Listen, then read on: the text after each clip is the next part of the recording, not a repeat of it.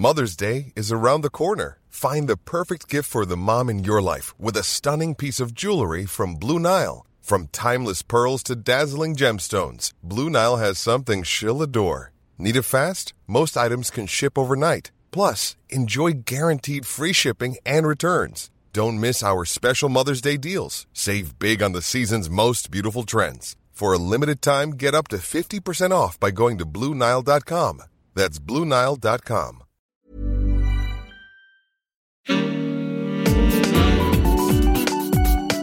Queer as Berlin.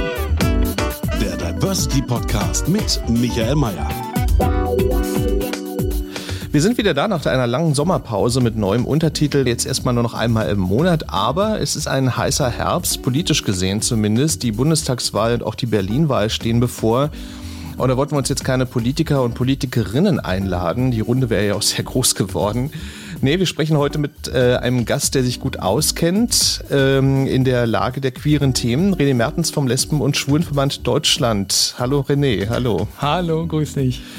Ähm, ja, jetzt wollen wir mal so über die anstehenden äh, Themen aus queerer Sicht äh, sprechen. Ich würde gerne mal mit einer ganz ähm, allgemeinen Frage anfangen. Ähm, man hat ja so das Gefühl, so, also vieles ist ja auch schon passiert, also Ehe für alle, jetzt haben wir einen schwulen Ge äh, Bundesgesundheitsminister, gut, vielleicht ab Herbst jetzt nicht mehr, aber äh, man hat so das Gefühl, ist ja viel passiert. Was treibt euch denn als LSVD äh, so an? Also wo ihr, sagen wir mal, so den, den größten Nach, äh, äh also den größten Aufholbedarf noch seht bei queeren Themen? Hm. Also du hast völlig recht, nach der Eheöffnung, das war so ein großer Schritt auch für uns, für, für die Community, dass wir das geschafft haben. Ähm, das war wirklich schon ein großer Erfolg. Aber es gibt natürlich noch viel zu tun, sei es im Bereich Hasskriminalität, ähm, dass es da wirklich auch eine Gesetzgebung gibt, die explizit Queerfeindlichkeit benennt. Beim Familien- und Abstammungsrecht ist es immer noch so, dass äh, Frauen, Paare ähm, benachteiligt werden, Regenbogenfamilien werden benachteiligt, werden diskriminiert. Es gibt immer noch das Stiefkindadoptionsrecht. Und wir haben dieses völlig in die Jahre geratene und unwürdige transsexuellen Gesetz, was immer noch Menschen dazu zwingt, ein Begutachtungsverfahren zu durchlaufen, was nicht nur teuer ist, sondern wo du auch einen Seelenstriptease machen musst. Das ist unwahrscheinlich belastend, dauert lange und da hinkt Deutschland eigentlich noch hinterher. Jetzt mal völlig zu schweigen von, von der gesellschaftlichen Akzeptanz. Das ist natürlich immer eine Frage, was du rechtlich machst, ähm, auf welchem Level du rechtlich bist. Aber wenn du natürlich auch gesellschaftlich guckst, wo sind denn eigentlich noch die großen Themen, guckst du, dann guckst du zum Beispiel in Schulen und siehst, dass das Thema Vielfalt fast gar nicht abgebildet ist, dass es gar nicht vorkommt. Also meinst du denn in Lehrplänen, meinst du jetzt? Ähm zum Beispiel, aber auch konkret im Unterricht. Und dass so Wörter wie schwule Sau immer noch über den Schulhof gehen. Und da gibt es immer noch keine Konzepte. Und es ist gut, dass wir die Ehe geöffnet haben, aber es braucht einfach noch viel mehr. Und wie gesagt, das Familien- und Abstammungsrecht ist neben dem Thema Hasskriminalität und dem transsexuellen Gesetz äh, so eines der größten Themen, die wir wirklich noch auf der Agenda haben, wo Politik ran muss. Da sprechen wir im Einzelnen noch zu. Ich würde gerne für den Moment noch mal so ein bisschen allgemeiner bleiben. Und zwar, ähm, wenn du jetzt mal so schaust, ähm, also nun ist ja so, dass so queere Themen, äh, LGBTIQ, dass sich das jetzt ja alle Parteien, also die AfD mal außen vor gelassen, die lassen wir jetzt mal außen vor, aber ansonsten die anderen Parteien ja auch alle sich so ein bisschen ans Revier stecken und sagen, okay, also wir machen auch was für euch. Also das ist ja nicht so ganz im Vordergrund. Gut, es ist halt irgendwie auch eine Minderheit, muss man ja einfach sagen. Aber dass jeder da auch so ein bisschen mit kokettiert oder zu sagt, okay, wir machen was für euch. Ähm, würdest du denn sagen, also man hat ja so die Vorstellung, hm, dass so die linken Parteien da weiter sind als die konservativen Parteien, also sprich CDU, CSU und FDP. Mhm. Ist das ein bisschen Klischee, was man immer im Kopf hat? Ähm, ist denn das aus deiner Sicht so? Ja, also wenn man zum Beispiel oder wenn wir einfach in die Wahlprogramme der Parteien gucken, fällt auf, dass im Wahlprogramm der CDU das Wort LSBTI gar nicht vorkommt. Und dass natürlich Parteien wie FDP, Bündnis 90, die Grünen, die Linke äh, und auch bei der SPD, dass da zumindest eine gewisse Sensibilität schon da ist, also für diese Themen. Und das ist ja auch eines der Gründe oder einer der Gründe, warum wir auch diese Wahlprüfsteine immer rausgeben, weil wir genau die Parteien nochmal pieken wollen, da bei den wichtigen Themen jetzt wirklich auch aktiv zu werden und nicht nur im Wahlprogramm, sondern wirklich nachher auch im Koalitionsvertrag und dann auch in der konkreten Regierungsarbeit. Echt, aber im CDU-Programm steht LGBT, äh, LGBTIQ, spreche mich schon dabei, äh, überhaupt nicht drin, ist ja Nein. krass. Nein, also auch wirklich äh, in unserem Jahr, wo wir sagen, wir haben jetzt so lange schon die Eheöffnung ähm, und die CDU, CSU nimmt das Thema nicht wahr. Und man sieht es auch so ein bisschen in den Wahlprüfsteinen. Wir haben ja diese Auswertung auch online gestellt, wie oft die CDU, CSU da wirklich sprachlos ist, wabert, keine konkreten Aussagen macht. Das ist wirklich auffällig. Und man kann natürlich sagen, gut, die CDU, CSU macht einen Entwicklungsprozess durch. Äh, das sagen PolitikerInnen äh, der, der Partei immer ganz gern. Aber man muss natürlich auch mal sagen, wir haben jetzt 2021 das muss eine Selbstverständlichkeit sein wirklich nicht nur über Vielfalt im Wort zu reden, sondern wirklich diese Vielfalt auch zu benennen. Und da gehört auch hinzu, dass ich Lesben, Schwule, Bi, Trans, Interqueer auch in Wahlprogrammen benenne und klar wirklich auch die Themen anspreche. Und Sicherheit wäre zum Beispiel ein Thema gewesen, wo die CDU sich hätte profilieren können. Die CDU stellt sich als Partei der inneren Sicherheit dar. Diese Sicherheit muss auch für Queers gelten. Ne, man staunt ja auch, wie weil, ähm, was ich eben gesagt habe, also dass äh, jede Partei und ja auch die CDU sich das immer so ein bisschen ans Revier steckt und sehr hallo, also auch das haben wir irgendwie auf dem Schirm. Äh, ich würde dich gerne an der Stelle auch noch fragen, was ich auch so ein bisschen befremdlich fand, das ging ja jetzt auch durchs Netz, also da ging auch viel Kritik auf Armin Laschet nieder. Der hat ja in einem Interview gesagt, ich weiß nicht mehr ganz genau wo, aber dass wenn er hätte abstimmen können über die Ehe für alle, er auch dafür gestimmt hätte. Ähm, nun wissen wir ja, also er ist ja auch äh, da sehr wertepolitisch so konservativ, er ist strenger Katholik. Ähm, äh, das ist ja dann schon auch ein bisschen komisch, dass man sich dann auf einmal so hinstellt und sagt, ja, ich hätte aber, wenn man aber weiß, wofür er und die CDU dann in dem Fall stehen. Ja, also das war wirklich ein bisschen peinlich. Er wurde jetzt ja auch nochmal von KinderreporterInnen interviewt. Da äh, gab es ja auch dieses Video, wo er es nochmal wiederholt hat, wo die beiden Kinder gefragt haben, aber es stand doch im Spiegel, dass sie das nicht unterstützen. Ähm, und Armin Laschet dann wirklich ausgewichen ist. Und das ist genau diese Politik, die wir von der CDU, CSU auch in äh, der auslaufenden Legislatur auch gesehen haben. Das Wabern, Wegducken, Blockieren, das ist wirklich eine Taktik, die bei der CSU in der letzten, also in der auslaufenden Legislatur, also CDU, CSU, CDU, CSU auch wirklich sichtbar war. Die war, die war, so haben wir das gesehen und im Koalitionsvertrag. Ähm, da war das Thema LSBTIQ jetzt auch nicht unbedingt so prominent mit drin. Also das ist wirklich ein Problem der Partei, ja. Mhm. Es ist ja auch interessant ähm, bei mir im Bezirk, ich sag mal nicht, welcher Bezirk es ist, aber da gibt es auch einen äh, queeren CDU-Kandidaten, der hat dann auf seiner Website geschrieben, also er ist weltoffener Konservativer.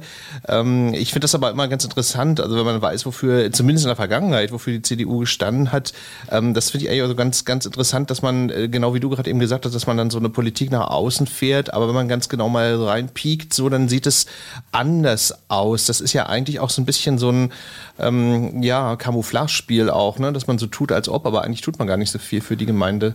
Ja, ich würde das so ein bisschen trennen. Es gibt natürlich auch innerhalb der CDU Bestrebungen, also auch über die LSU oder auch äh, einige wenige PolitikerInnen, die sagen, ja, ich möchte mich für queere Themen einsetzen. Aber der Widerstand in der eigenen Partei ist so umwerfend groß, dass diese progressiven Kräfte, die es ja auch in der CDU und CSU gibt, da einfach nicht sichtbar werden. Und das sieht man im Wahlprogramm. Und das sieht man auch im konkreten politischen Handeln, dass die sich einfach nicht durchsetzen können. Was glaubst du, ist bisschen eine schwierige Frage jetzt, aber was glaubst du, woran das liegt? Also warum die sich da nicht durchsetzen können? Naja, das ist natürlich die Angst, die eigenen konservativen Werte zu verlieren. Für welche politischen Themen steht die CDU, CSU noch? Ähm, und da, und das ist so eine Vermutung, sieht die Partei vielleicht auch die eigenen Fälle davon schwimmen. Also, und da sperrt man sich natürlich dann gegen das Thema Akzeptanz, Vielfalt, äh, obwohl das natürlich ziemlich logisch ist, da wirklich auch was machen zu müssen, weil Lesben, Schwule, Bitrans, Interqueer sind selbstverständlicher Teil dieser Gesellschaft. Wir haben sie. Es gibt uns. Und das muss auch politisch adressiert werden. Ähm, und sich dagegen zu wehren, ähm, das sind so ein bisschen äh, so Kämpfe. Und ich denke einfach, man hat, man hat so ein bisschen die Angst, auch seine Werte, für die man so jahrelang gekämpft hat als CDU, CSU, dass man die jetzt plötzlich verliert und keine anderen Themen selber auch setzen kann. Na, ich finde ja auch immer so interessant, also das ist ja gerade, wo wir bei der CDU sind, ja auch ein interessantes Thema, dass man immer so das Gefühl hat, es gibt noch Leute, die haben das Gefühl, man würde jetzt den anderen was wegnehmen. Ne? Also ich meine, gut, nun gibt es die Ehe für alle, aber als würden jetzt in dem Moment, wo jetzt äh, Lesben, Schwule, Transmenschen irgendwie heiraten können oder so, als würde man den anderen was wegnehmen. Also das ist ja ein sehr überkommenes, altes Denken, aber man hat manchmal so das Gefühl, es ist noch nicht so ganz weg, dieses Denken. Ja, gerade bei der Frage um Artikel 3 Absatz 3 Grundgesetz zeigt sich das ja so ein bisschen. Also die Frage, muss es oder wann kommt endlich dieser verfassungsmäßige Schutz für queere Menschen?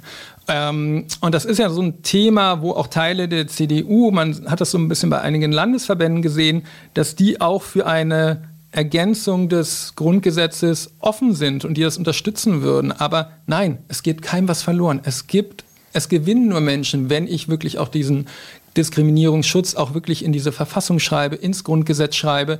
Das ist eine Win-Win-Situation. Und auch bei der Ehe für alle, bei der Eheöffnung, es ist keinem was weggenommen worden. Ähm, und das ist eigentlich immer nur Ausdruck von von auch Respekt von allen Menschen, wenn wir sagen, wir öffnen die Ehe, wir sagen, dass auch Queerfeindlichkeit in unserer Verfassung nicht zu suchen hat. Wir machen das klar in der Verfassung, für welche Werte wir stehen. Ähm, nee, und es ist, glaube ich, irgendwann nicht mehr verständlich, diese Abwehrhaltung der CDU-CSU. Äh, was ich mich auch noch frage, also ihr seid ja nun sehr aktiv bei äh, den queeren Themen, aber andere ja auch, äh, ob es da eigentlich manchmal auch zu wenig so Druck von unten gibt. Also dass man dann doch vielleicht mal ein bisschen aktiver noch auf die Politik einwirken sollte. Also wie ist so da dein Gesamteindruck? Also ist dann vielleicht manchmal auch zu wenig Druck von unten da? Von aus der Mitgliederschaft meinst Nee, du? ich meinte jetzt eigentlich aus der Community allgemein. Ähm ja, also Druck ist natürlich immer wichtig und gut und dass es queere Verbände gibt. Äh, und es gibt ja auch neben, neben uns als Lesben- und Schwulenverband auch Regina und andere auch queere Vereine und Initiativen, die für dieselben Ziele kämpfen wie wir.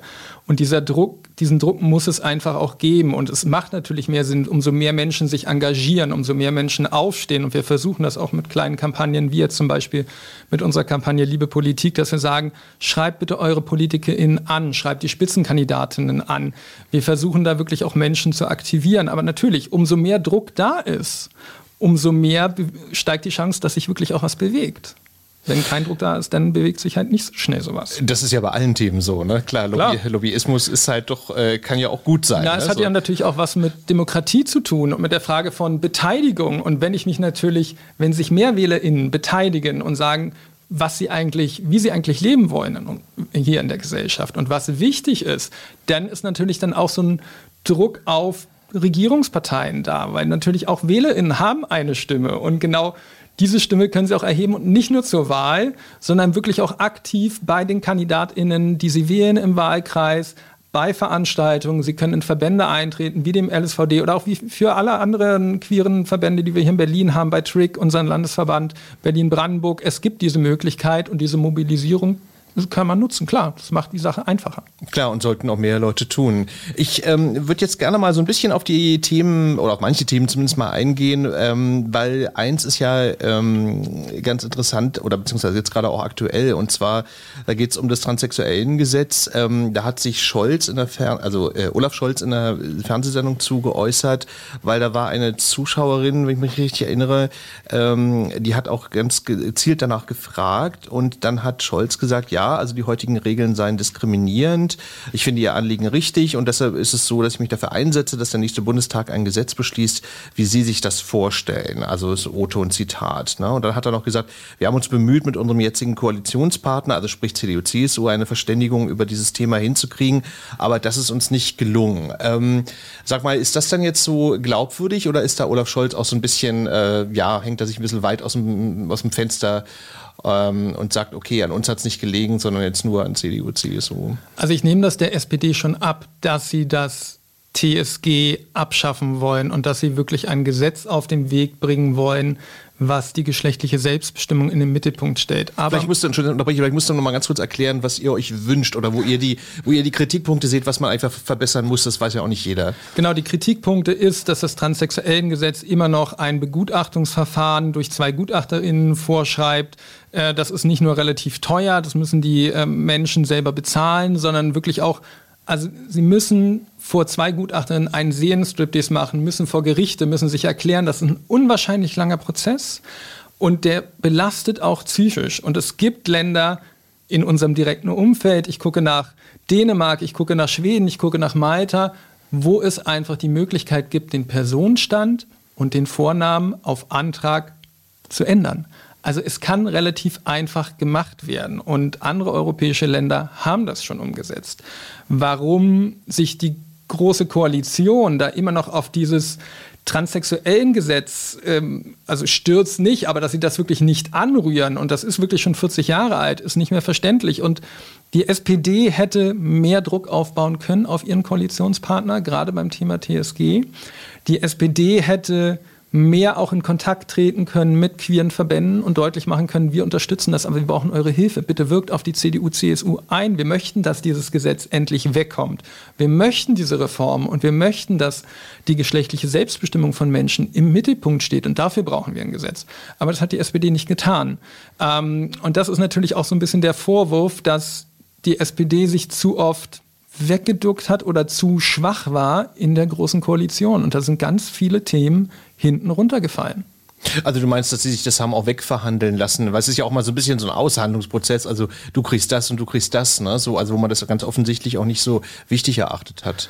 Klar, also, aber das sind viele Themen. Es fällt einfach auf. Also ich habe mir mal die, die Errungenschaften auf ein kleines Karteikärtchen geschrieben und ich brauchte nicht mehr als ein Karteikärtchen, um die Erfolge der Großen Koalition aufzuschreiben. Aber vielleicht können wir ja einen kleinen Moment mal genau, bei, bei, bei positiv sein. Vielleicht kannst du das ja mal kurz mal erzählen. Also weil, weil ein paar Sachen muss man ja fairerweise sagen, ein paar Sachen haben sie ja dann doch erreicht. Natürlich, deswegen deswegen konnte ich auch was aufschreiben.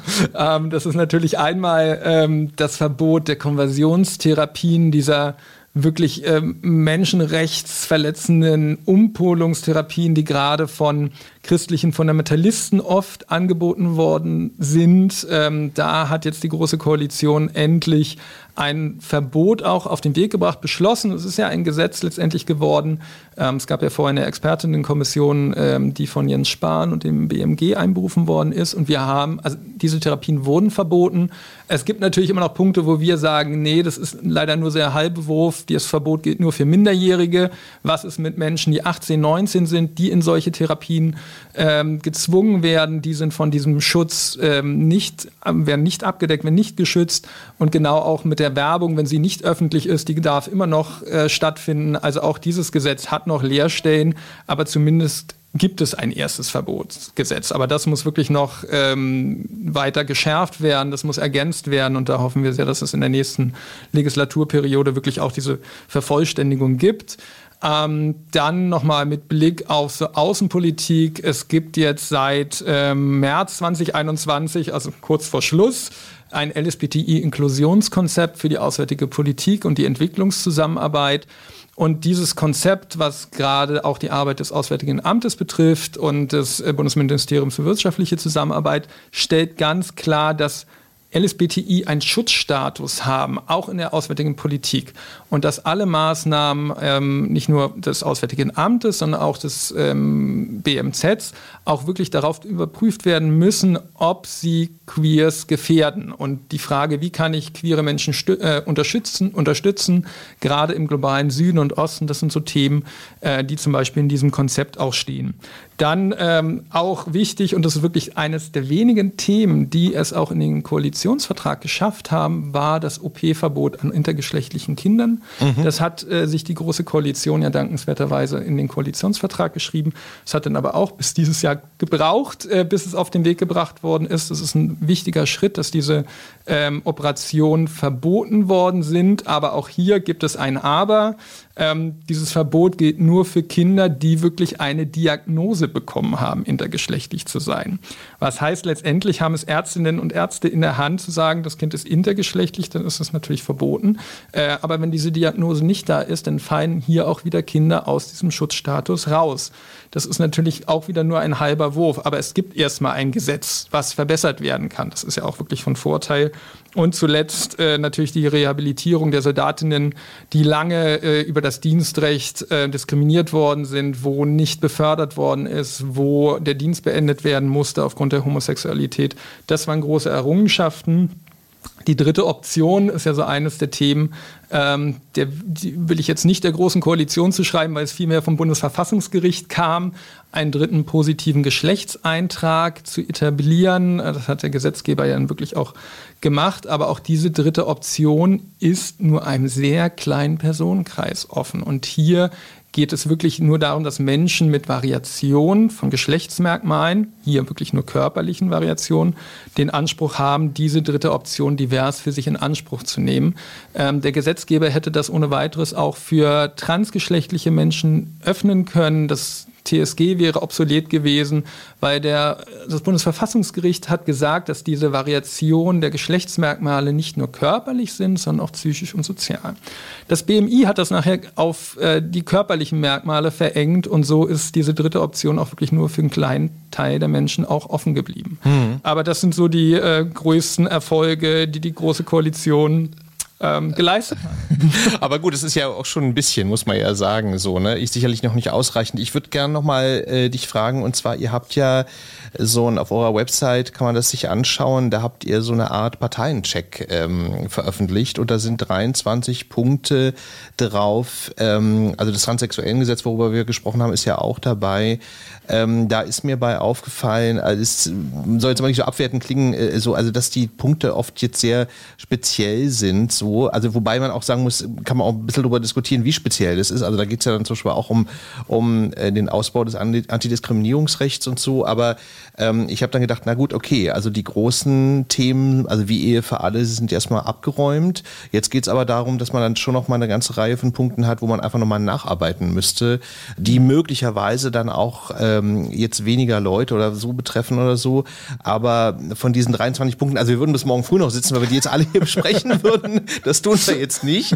Aber ähm, wo würdest du denn sagen, ähm, ist denn da noch so ja das Wichtigste oder der größte Punkt, also wo du sagst, okay, da müsste man eigentlich nach der Wahl mal als erstes ran?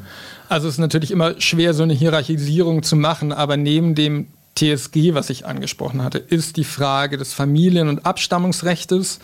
Das ist ein Thema, was die Große Koalition auch wirklich verschlafen hat. Regenbogenfamilien werden immer noch diskriminiert. Gerade Zweimütterfamilien, die ähm, die Frau, die das Kind quasi nicht geboren hat, muss quasi das Kind, was in die Ehe gekommen ist, über eine Geburt immer noch adoptieren, über eine Stiefkindadoption. Das heißt, dass das Kind eine gewisse Zeit nur einen rechtlichen Elternteil hat. Bei heterosexuellen Paaren ist das anders. Da wird der Ehemann Vater per Erklärung, völlig unabhängig davon, ob er biologischer Vater ist oder nicht. Warum das bei Regenbogenfamilien und von besonders auch Zweimütterfamilien anders ist, ist nicht erklärbar. Ähm, das ist ein Thema, das hat äh, auch die SPD verschlafen, das BMJV in dem Fall.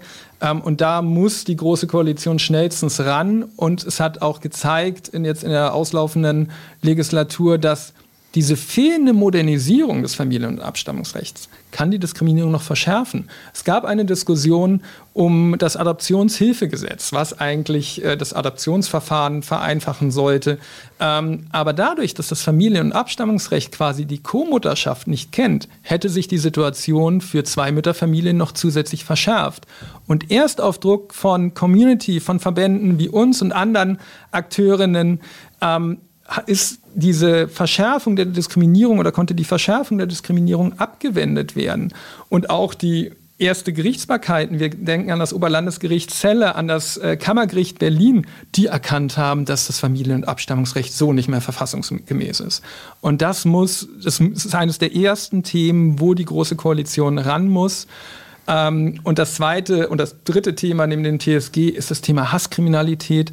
Es kann nicht sein, dass die Innenministerinnenkonferenz als das Gremium für Sicherheit in Deutschland sich jetzt in diesen über 60 Jahren ihres Bestehens sich kein einziges Mal mit Queerfeindlichkeit befasst hat. Es kann nicht sein, dass diese Straftaten immer noch nicht richtig erkannt werden. Es kann nicht sein, dass die Bundesregierung und auch die einzelnen Innenministerien in den Ländern und auch vor allen Dingen der Bund keine validen Kenntnisse darüber haben, wie das Ausmaß von Querfeindlichkeit in Deutschland wirklich aussieht. Das BMI veröffentlicht zwar jedes Jahr Zahlen, wir haben, glaube ich, im letzten Jahr sind das etwas über 700 Fälle, davon sind 300 allein in Berlin.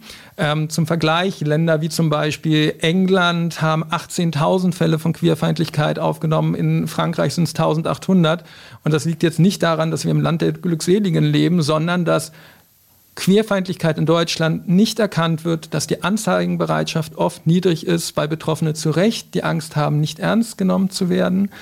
Der Fall, äh, in dem ein Islamist ein schwules Paar angegriffen hat in Dresden, zeigt auch, dass oft Behörden auch gar nicht im Bereich Queerfeindlichkeit, Homosexuellenfeindlichkeit ermitteln. Erst auf Druck wurde auch in diese Richtung ermittelt. Und so ist es mit ganz vielen Straftaten auch. Und wir sehen in Berlin passieren Straftaten fast beinahe täglich, aber dass die nicht aufgenommen worden sind, dass wir immer nur diese Spitze des Eisbergs sehen, ist nicht erklärbar. Wir brauchen ein Bund-Länder-Programm. Es muss Geld in die Hand genommen werden, um in die Prävention zu gehen, Gewaltprävention. Ähm, wir brauchen eine Verschärfung der Straf, des Strafgesetzbuches. Ähm, Querfeindlichkeit muss explizit genannt werden, nicht nur in der Strafzumessung, sondern auch im Paragraphen äh, in puncto Volksverhetzung und PolizistInnen, die Justiz, wir müssen dort sensibilisieren. Wir brauchen Ansprechpersonen. In Berlin gibt es das ja zum Beispiel schon beim LKA und äh, natürlich auch beim, äh, bei den Gerichten, bei der Staatsanwaltschaft. Und das brauchen wir in ganz Deutschland. Wir müssen dafür sorgen, dass Queers das Recht haben oder dass das Recht wirklich auch gewährleistet ist, dass ich angstfrei mich bewegen kann wenn ich mich als schwuler Mann oder als lesbische Frau immer noch fragen muss, ob ich mit meiner Partnerin, Partner Hand in Hand gehen kann oder ob ich gleich bestenfalls einen schlechten Kommentar erwarte oder eins in die Fresse kriege, dann ist es ein Einschnitt in meine Grundfreiheit. Dann können wir nicht darum, darüber reden, dass es in Deutschland äh, doch ach so gut ist und dass es eigentlich äh, doch sicher ist und wozu braucht es eigentlich noch so queere Verbände? Nein, diese Sicherheit muss gewährleistet werden. Und zwar völlig unabhängig davon, wen ich liebe oder ob ich männlich, weiblich, trans, queer non-binary bin. Wobei das natürlich auch damit zu tun hat, dass man so eine Akzeptanz, ähm, sagen wir mal, jetzt ja nicht von oben äh, also verordnen kann, sondern dass man jetzt natürlich das Problem hat, so, äh, ne, also ich kann nicht an jeder Tür eine äh, Polizistin, ein Polizist stehen, aber ähm, in der Tat ist, glaube ich, das Problem, das hast du ja auch gesagt, dass vieles dann einfach auch gar nicht angezeigt wird, weil die Leute halt einfach Angst haben, ja, vor ja, nochmaliger Diskriminierung oder, oder was auch immer. Ne? Klar, und es ist natürlich auch die Frage, allein die Maßnahmen, das über Gesetze zu regeln oder zu sagen, wir brauchen Ansprechpersonen bei der Polizei, das ist natürlich nur die halbe Wahrheit. Wir müssen auch, wenn es um The ums Thema Mobbing geht, an Schulen, da muss das Thema LSBTI-Feindlichkeit rein. Schulen müssen sich damit auseinandersetzen, sowohl in der Lehrkräfteausbildung, auch in der Ausbildung von Erziehern. Wie gehe ich mit Queerfeindlichkeit um? Wie kann ich Vielfalt eigentlich in meinem Unterricht sichtbar machen? Und das fängt bei der Matheaufgabe an, wo ich als äh, Lehrender in Mathe sagen kann, die Regenbogenfamilie geht einkaufen, kaufen zwei Bananen, drei Äpfel, das kostet was? Schon habe ich Vielfalt abgebildet. Und diese Vielfalt muss sichtbar werden. Wir haben sie gesellschaftlich schon, aber sie ist so oft nicht sichtbar.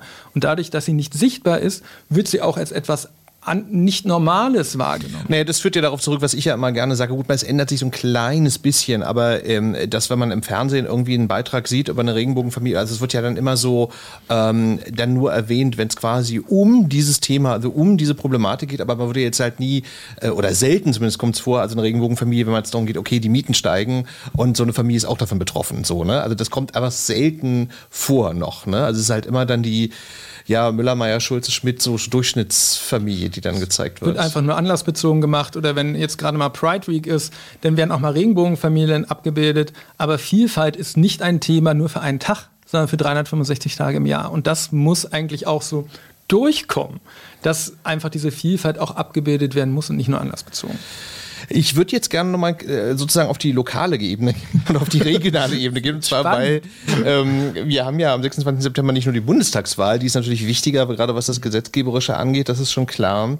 Aber ähm, nun haben wir ja in Berlin mit R2G, wie es so schön heißt, ja eine Regierung gehabt, jetzt in den vergangenen fünf Jahren, die ja das Thema LGBTIQ ja schon, war so mein Eindruck, ganz gut ähm, auf dem Schirm gehabt hat. Also wie ist denn da deine persönliche Bilanz? Also gerade worüber wir eben gesprochen haben, da hatte ich so den Eindruck, so was so Hasskriminalität angeht, also dass die das schon ja wahrgenommen haben. So. Also dass es in Berlin so ein paar Sachen besser laufen als in manch anderem Bundesland in dem mhm. Punkt.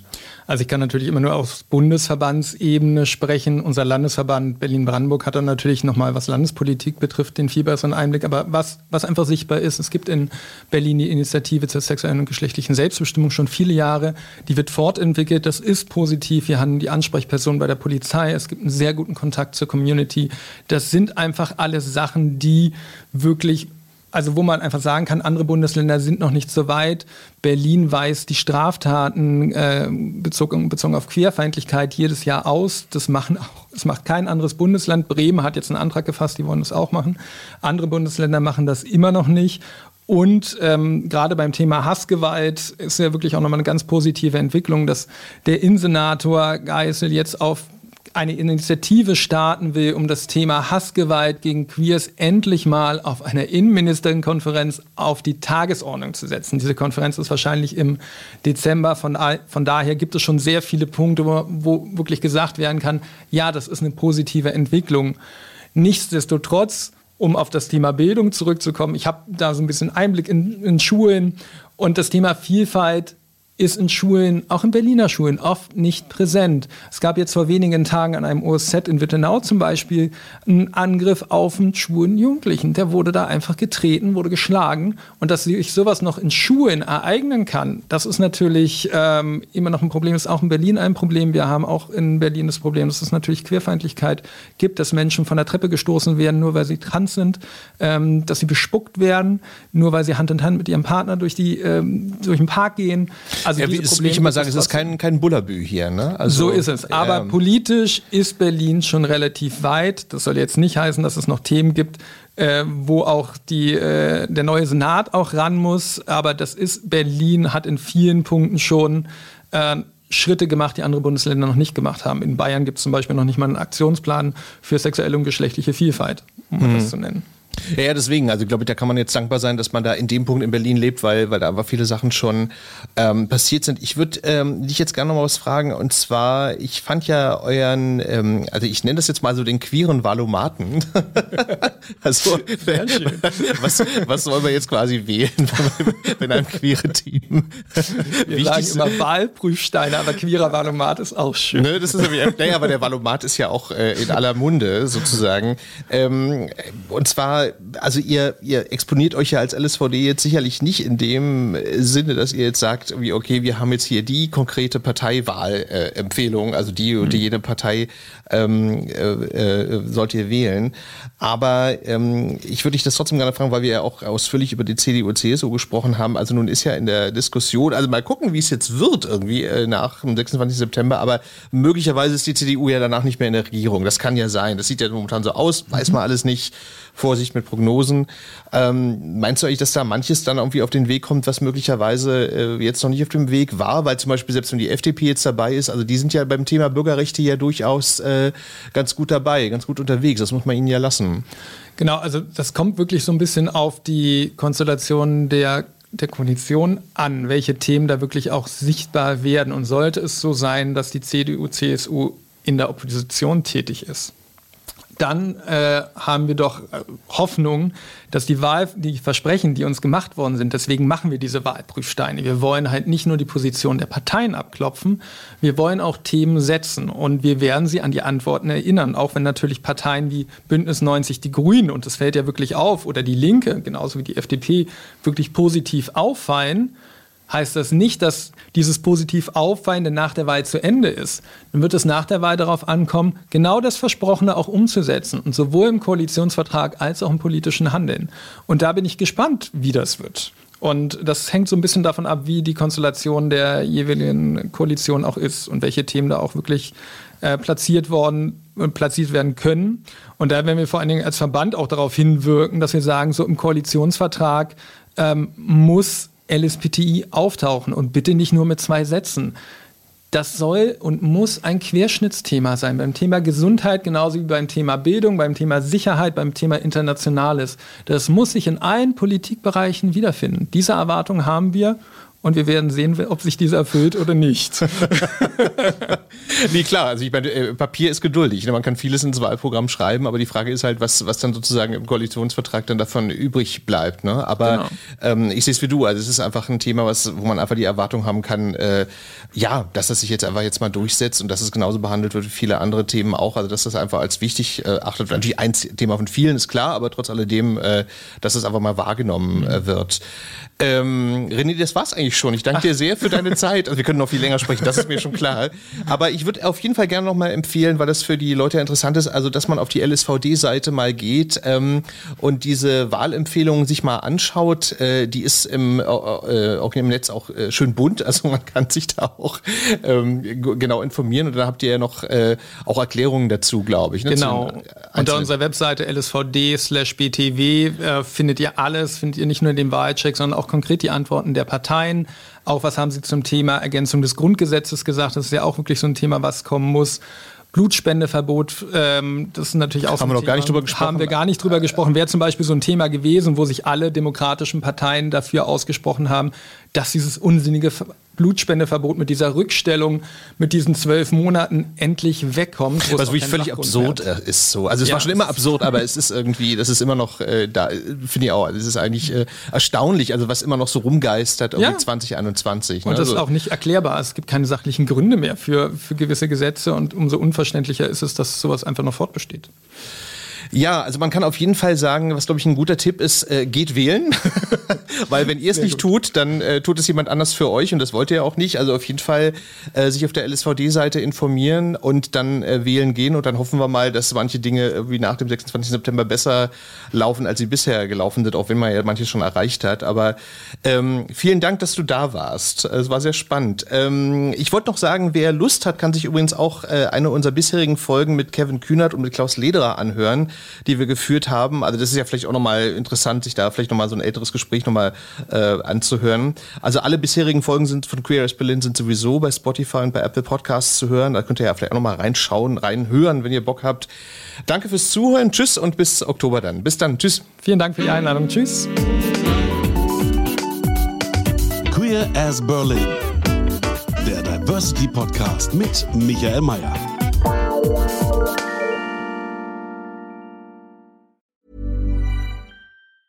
Hi, I'm Daniel, founder of Pretty Litter. Did you know cats tend to hide symptoms of sickness and pain? I learned this the hard way after losing my cat, Gingy. So I created Pretty Litter, a health monitoring litter that helps detect early signs of illness by changing colors, saving you money and potentially your cat's life. Pretty Litter is veterinarian developed, and it's the easiest way to keep tabs on your fur baby's health right at home. Go to prettylitter.com and use code ACAST for 20% off your first order and a free cat toy. Terms and conditions apply. See site for details. A lot can happen in the next three years. Like a chatbot may be your new best friend. But what won't change? Needing health insurance. United Healthcare Tri Term Medical Plans are available for these changing times Underwritten by Golden Rule Insurance Company, they offer budget-friendly, flexible coverage for people who are in between jobs or missed open enrollment. The plans last nearly three years in some states, with access to a nationwide network of doctors and hospitals. So for whatever tomorrow brings, United Healthcare Tri-Term Medical Plans may be for you. Learn more at uh1.com.